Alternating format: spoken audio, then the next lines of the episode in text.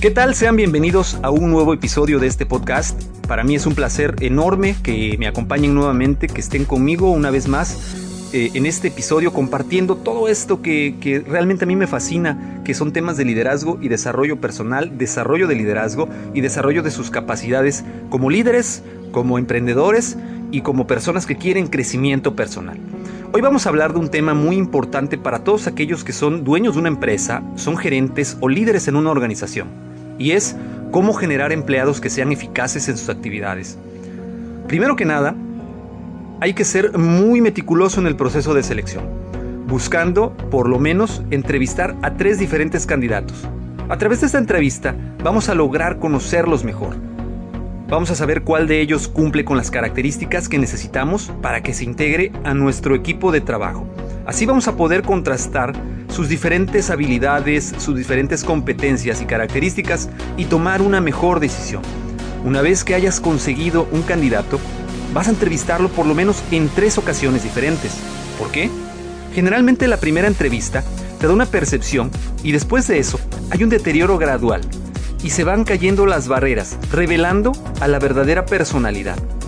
La persona que haya seleccionado busca que estas tres entrevistas sean en lugares diferentes y busca por lo menos tres personas de tu equipo de trabajo que te ayuden a esta entrevista. Esto te dará la pauta para que la selección sea lo más objetiva posible. Una vez que tengas a tu candidato, comienza a trabajar con él de forma inmediata. Generalmente los nuevos empleados llevan un proceso de adaptación donde generalmente conocen a sus compañeros de trabajo y se van incorporando a sus actividades. Según estudios, estos empleados tuvieron un rendimiento promedio y en algunos casos, después de casi 10 años de trabajo, su ritmo fue más lento y hacían contribuciones de poco valor a su organización. Esta investigación que te menciono es una, investigación realizada por la empresa Deloitte Touch.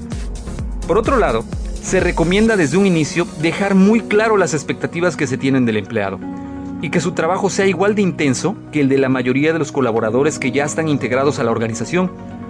Contrario a lo que podría pensarse, esto logra que el nuevo empleado, desde el primer día, sea más centrado en su contribución y rendimiento. Es por eso que se debe empezar con más fuerza con ellos, desde el primer día, añadiendo más actividades conforme pasa el tiempo.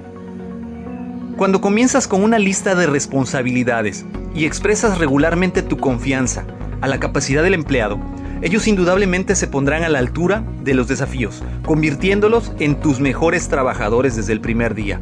Es por eso que además de hacer el trabajo un desafío, se debe hacer interesante, así se mantendrán motivados. Aquí la pregunta sería, ¿cuál es tu labor como líder? Tan importante como dar tareas desde el inicio, es una formación práctica y apoyo desde el primer día. Esto debido a que los empleados tienen lo que se conoce como madurez baja relevante a la tarea. Es decir, no importa cuánta experiencia anterior puedan tener, una vez que inician un nuevo empleo, el medidor de confianza del colaborador nuevamente reinicia a ceros. Es decir, que no tienen una idea exacta de qué hacer y cómo hacerlo. Es por eso que tú como líder debes de tutelar su desarrollo. Aquí es donde podrás desarrollar técnicas de mentoring, es decir, deberás dar tanta dirección sea necesaria como retroalimentación se requiera. En el desarrollo de las habilidades de tu nuevo colaborador, en caso de que no tengas el tiempo suficiente para un entrenamiento persona a persona, es muy importante que delegues esta tarea a la persona que demuestre un mayor grado de desarrollo en liderazgo dentro de tu equipo de trabajo. Así lograrás desarrollar a ambas personas. Las habilidades de ambos se verán beneficiadas y ambos crecerán y tú tendrás un mejor resultado. Sin embargo, debes darte el tiempo de supervisar los avances.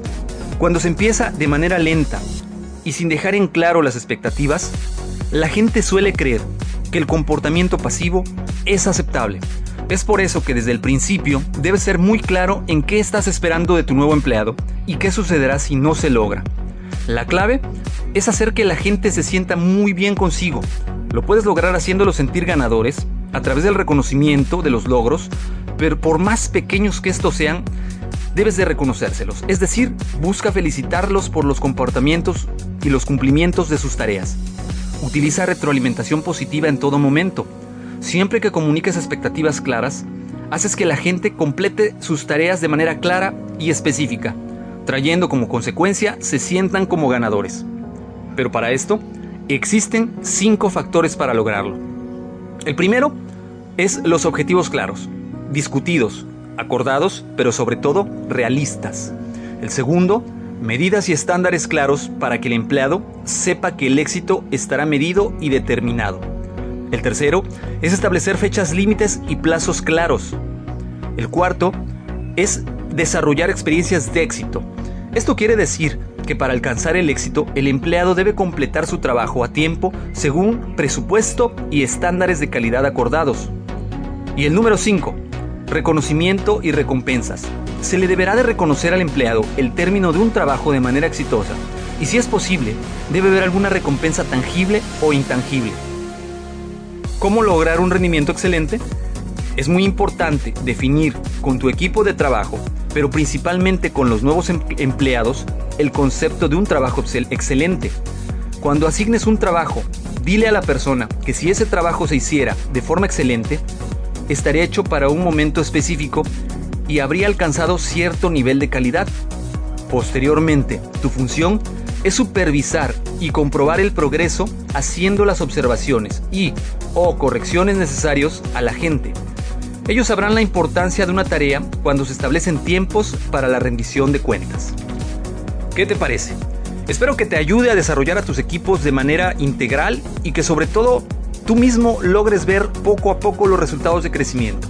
Para mí, como siempre, es un placer extraordinario y pongo a tu disposición mis medios de contacto. El correo electrónico de Hotmail es adrianrogelioruiz.com. En Twitter me encuentras como Adrián Rogelio Me encantaría saber si tienes dudas que me las compartas, cómo te está yendo con implementar estas actividades, pero sobre todo que me digas qué más te gustaría escuchar. A mí de verdad me gustaría mucho poder seguir ayudándote de alguna otra manera en la que tú puedas complementar ese crecimiento y ese desarrollo personal.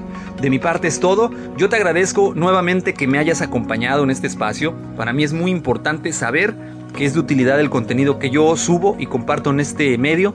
Y de verdad agradezco infinitamente que sigan suscritos. Por favor comparte el contenido con aquellas personas que creas que les puede servir Dale like, sígueme en las diferentes plataformas como Spreaker, Spotify, eh, Google Podcast, Apple Podcast, iHeartRadio y muchos otros portales donde puedes encontrar este podcast. Por favor, dale like, compártelo, suscríbete a la comunidad, invita a otras personas. Vamos a hacer esta comunidad más grande para poder crecer juntos y lograr el éxito. De mi parte es todo nuevamente, me despido, mi nombre es Adrián Ruiz, gracias por haberme acompañado, te deseo una excelente tarde, hasta luego.